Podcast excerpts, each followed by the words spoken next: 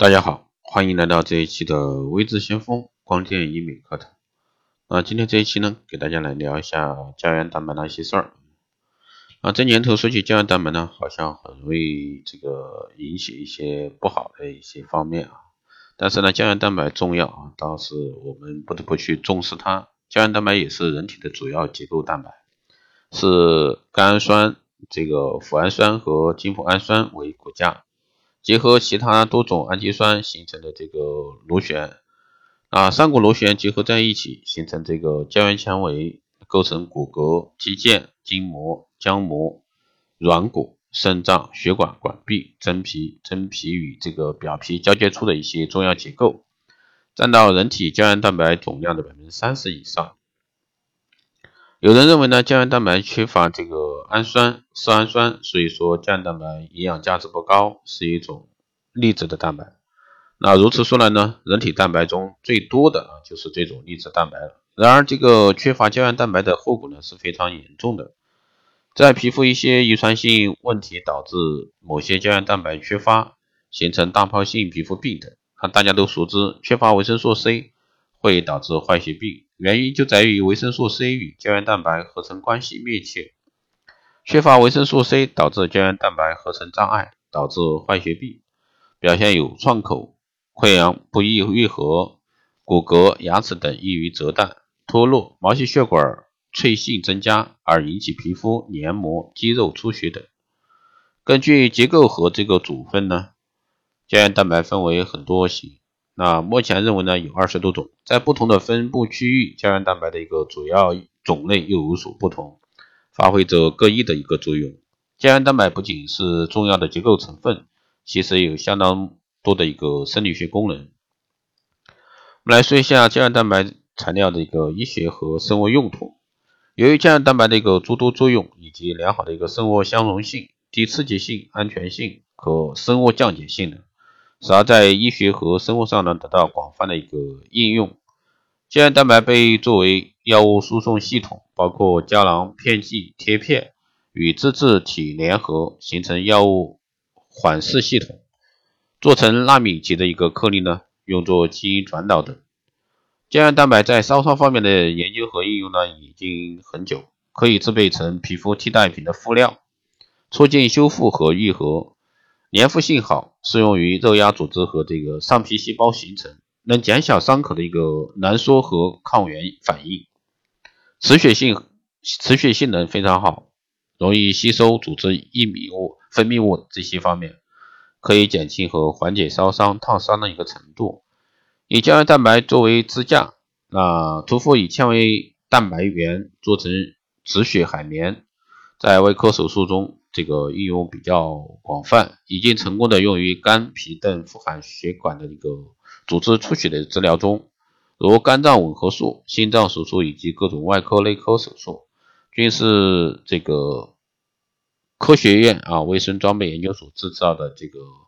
胶原海绵止血材料呢，止血效果非常好，用于这个体内创面的一个止血与治疗具有安全可靠性。由于胶原蛋白是骨骼的一个结构性成分，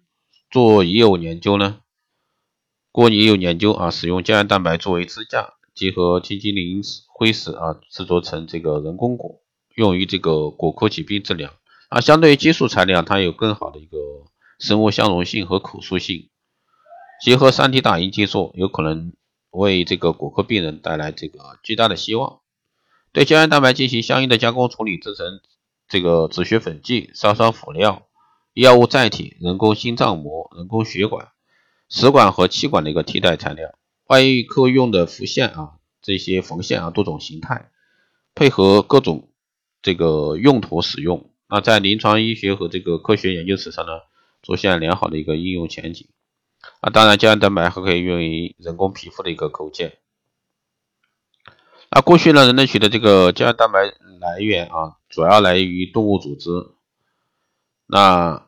异种和异体来源的胶原蛋白存在以下方面的一个问题：第一是疾病的传染危险，比如说疯牛病；第二呢是在总体上胶原蛋白非常安全，但异种胶原蛋白的也可能在临床应用中引起这个异种或者说异体排斥反应，导致移植部位的无菌性炎症。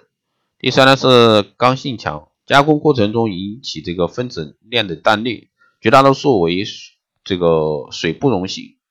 提纯过程中所用的溶剂很难突出完全，有可能导致细胞堵性。动物产品的一个收集、加工等各个环节都存在一定的不变性。作为食品问题不大，但是作为医疗还不够完善。因此呢，科学界开始了这个类人胶原蛋白的一个研究。类人胶原蛋白的概念呢，是基于人胶原蛋白的特征和主要功能序列，重新优化设计基因序列，将其导入这个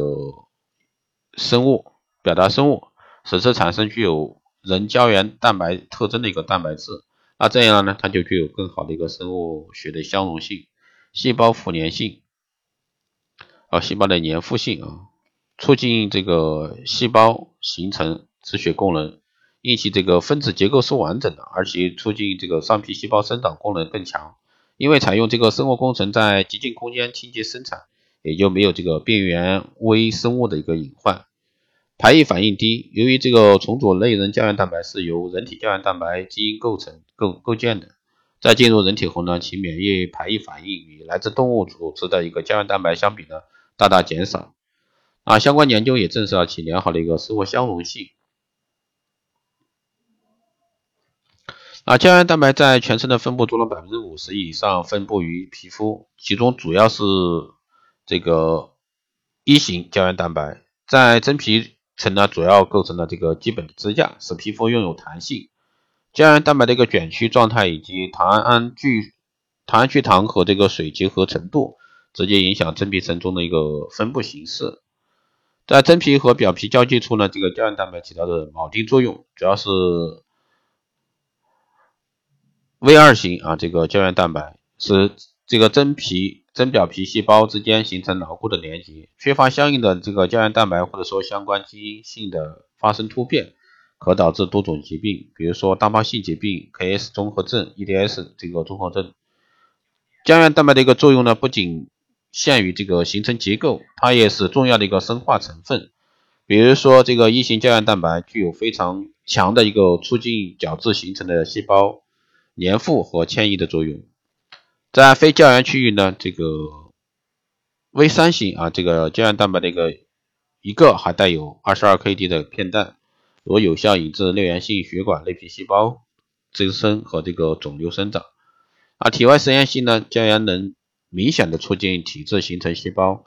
的一个生长和繁殖。胶原具有更优良的一个吸湿和保湿性能，以及抗皮肤衰老功效。啊，在护肤品领域呢，胶原蛋白用的时间很久。由于这个胶原蛋白分子表面呢有许多结性侧基，就赋予了其非同一般的吸水性能，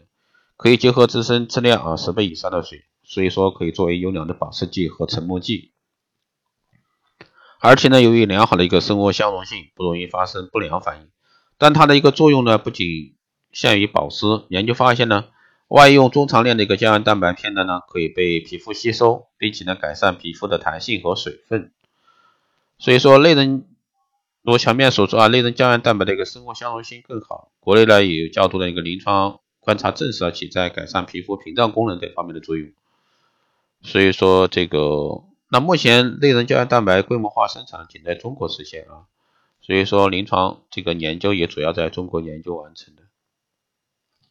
好的，以上呢就是这个给大家来说一下胶原蛋白这一块儿，也相当于是专业知识，大家可以做一个了解。因为在这个美业啊，用到这个胶原蛋白，一说到胶原蛋白的使用啊很高，但是真正用的这个胶原蛋白呢，很多是不太啊这个正不太正的啊，更多的是类人胶原蛋白，这个是目前这个。未来时代啊，一个生活医学啊，美容护肤领域会发挥更大的一个作用，所以说这个呢是值得大家去研究的。好的，以上呢就是这一期节目内容，谢谢大家收听。如果说你有任何问题，欢迎在后台加微信二八二四七八六七幺三，备注电台听众，